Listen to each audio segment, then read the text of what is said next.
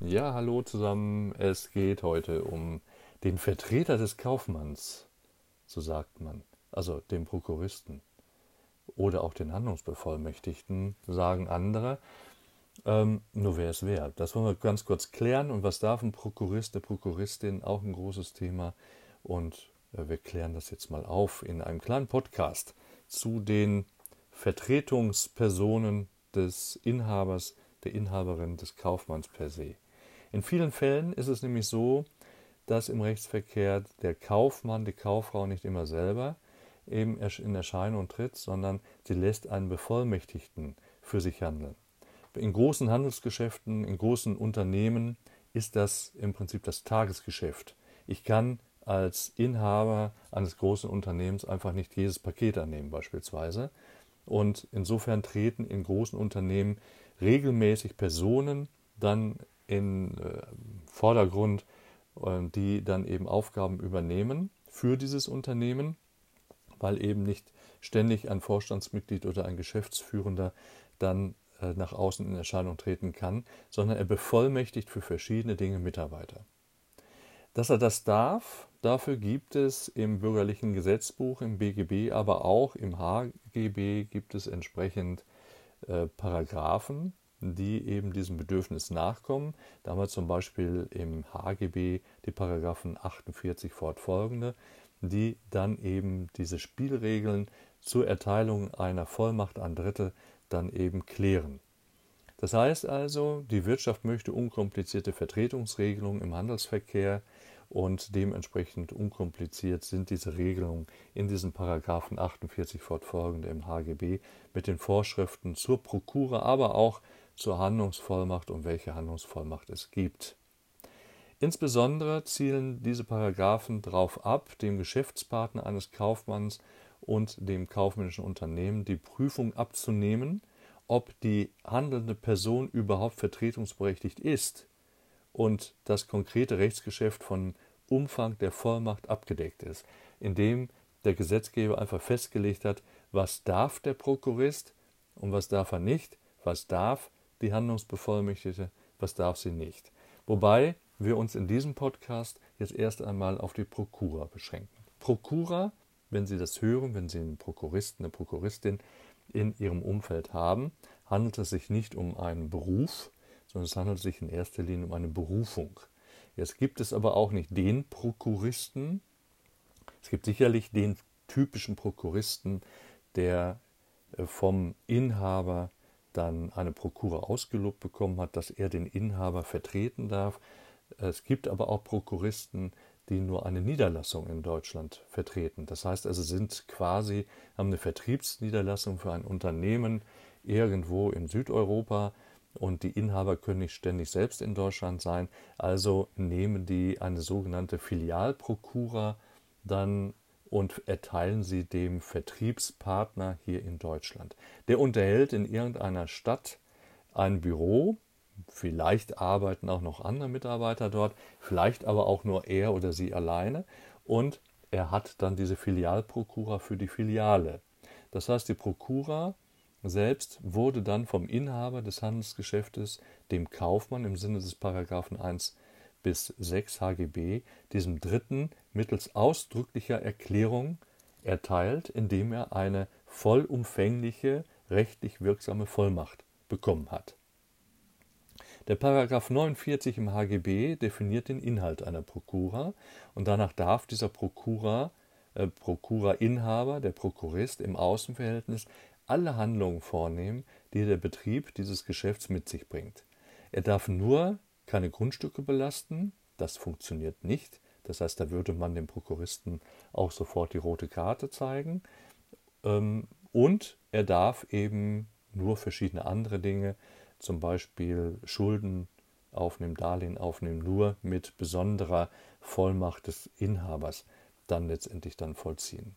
Die Prokura ist also demnach eine umfassende Handlungsvollmacht, die einem Dritten, einem Geschäftspartner oder auch anderen gegenüber auch nicht beschränkt werden kann, so sagt 50 Absatz 1 HGB, mag der Inhaber des Handelsgeschäftes dem Prokuristen also auch Grenzen gesetzt haben, indem er ihn nur bis zu einem gewissen Betrag oder für bestimmte Art von Rechtsgeschäfte Vollmachten erteilt hat, so gelten diese Beschränkungen im Verhältnis zu den Geschäftspartnern im Außenverhältnis nicht.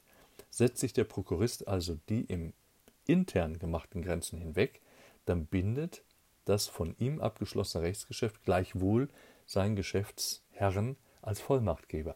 Das ist eben wichtig. Also man muss dem Prokuristen vertrauen, dass er, wenn er im Außenverhältnis auftritt, dass er sich auch an die Grenzen im Innenverhältnis hält. Es kann eben dazu kommen, dass ein Prokurist eben seine Vertretungsmacht auch missbraucht.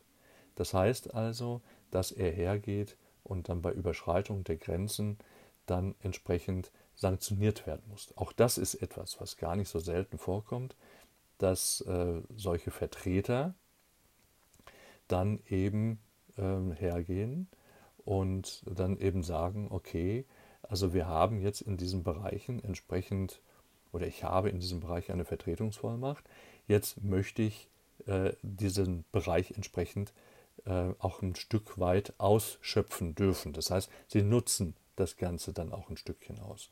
Und diese Vertretungsvollmachten kann eben der Inhaber entsprechend dann ähm, ein bisschen begrenzen. So kann er zum Beispiel sagen, dass das Handelsgewerbe oder alle für Kaufverträge, die dem, das Handelsgewerbe so mit sich bringen, oder auch das Einstellen und Entlassen von Personal, aber auch das Durchführen von Prozessen, dass das ein Prokurist eben durchführen darf. Es kann natürlich auch hergehen und kann diese Vertretungsmacht dann im Sinne des Gesetzes äh, dann auch einschränken. Da sagt zum Beispiel Paragraph 49 Absatz 2, dass dann eben verschiedene Dinge, wie zum Beispiel die Verlegung des Firmensitzes oder Änderung der Firmierung oder das Unterschreiben von Steuererklärungen und Bilanzen, dass das von einem Prokuristen eben nicht äh, unterschrieben werden darf. Im Innenverhältnis. Die Vereinbarungen wirken sich aber nicht auf das Außenverhältnis aus. Das heißt, also wenn der Prokurist im Außenverhältnis etwas tut, was er nicht tun darf, hat dieser Vertrag trotzdem Gültigkeit und es liegt dann an dem Inhaber, ob er ihm die Prokura wieder entzieht.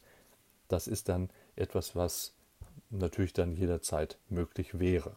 Ansonsten unterscheidet man ein paar Arten der Prokura, die Einzelprokura, wo wir nur einen ein Alleinvertretungsberechtigten im Unternehmen haben oder die Gesamtprokura, die dann aufgeteilt wird auf mehrere Prokuristen oder wie gesagt die angesprochene Filialprokura, die dann eben beschränkt ist auf eine bestimmte Niederlassung.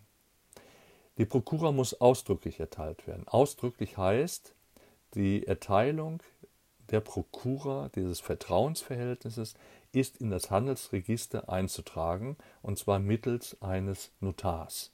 Das heißt, das ist die Pflicht des Geschäftsinhabers, dass er einen Notar damit beauftragt, dass dieser eben dann diese Prokura eintragen lässt.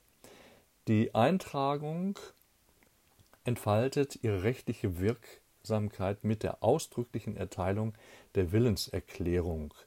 Das heißt also, es ist ausdrücklich so, dass in dem Moment, wo der Notar Kenntnis erlangt, es eintragen lässt, wird diese Eintragung anschließend erstmal deklaratorisch das heißt also, die Erteilung der Prokura wird angezeigt im Handelsregister und dass der Prokurist jetzt auch seiner Tätigkeit nachkommen kann, das ist dann im Prinzip die sogenannte konstitutive Willenserklärung. Das heißt also, jetzt hat er im Prinzip durch diese Eintragung auch seine Position als Prokurist im Prinzip im Unternehmen dann offiziell erhalten und darf dann auch die Dinge tun, die ihm überlassen werden.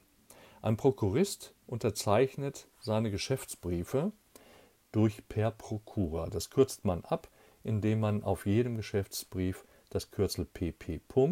oder PPA. vor seinen Namen dann eben schreibt. Und dadurch kennzeichnet er im kaufmännischen Schriftverkehr seine deutlich herausgehobene Vertretungsmacht im und für das Unternehmen. Ja, soweit die Prokura, soweit die Informationen, was ein Prokurist, eine Prokuristin dürfen und welche Grenzen sie haben. Jetzt muss man natürlich überlegen, äh, wie werde ich die Prokura denn eventuell verlieren können. Und äh, das funktioniert entweder mit dem Tod des Prokuristen oder mit dem Vertrauensentzug und so mit der Löschung aus dem Handelsregister oder wenn es das Unternehmen einfach nicht mehr gibt. Dann erlischt natürlich die Prokura auch. Was immer mal gefragt wird, kann eine Prokura vererbt werden? Hierzu klares Nein. Eine Prokura ist ein Vertrauensverhältnis gegenüber einer bestimmten Person und kann nicht auf x-beliebige Erb, ich sag jetzt mal, äh, Personen dann übertragen werden, äh, einfach weil sie ist ja aufgrund eines, ähm, einer Funktion desjenigen im Betrieb, ist sie dann ja erstmal erteilt worden. Und wenn der weg ist, dann erlischt natürlich dann auch diese Prokura. Ja, dann sage ich jetzt an der Stelle mal vielen Dank fürs Zuhören meiner Podcast. Inzwischen sind es ja schon über 15.000 Wiedergaben. Bin richtig erschrocken, als ich es heute Morgen gesehen habe. Ich danke euch für die redliche Teilnahme. Wenn ihr mögt, schreibt uns mit euren Tipps, mit euren vielleicht auch Vorschlägen für Themen oder was ihr euch sonst noch so vorstellen könnt. Wir freuen uns aufs nächste Mal und äh, das nächste Mal wird in wenigen Tagen und Wochen sein. Bis dahin gute Zeit und bleibt gesund.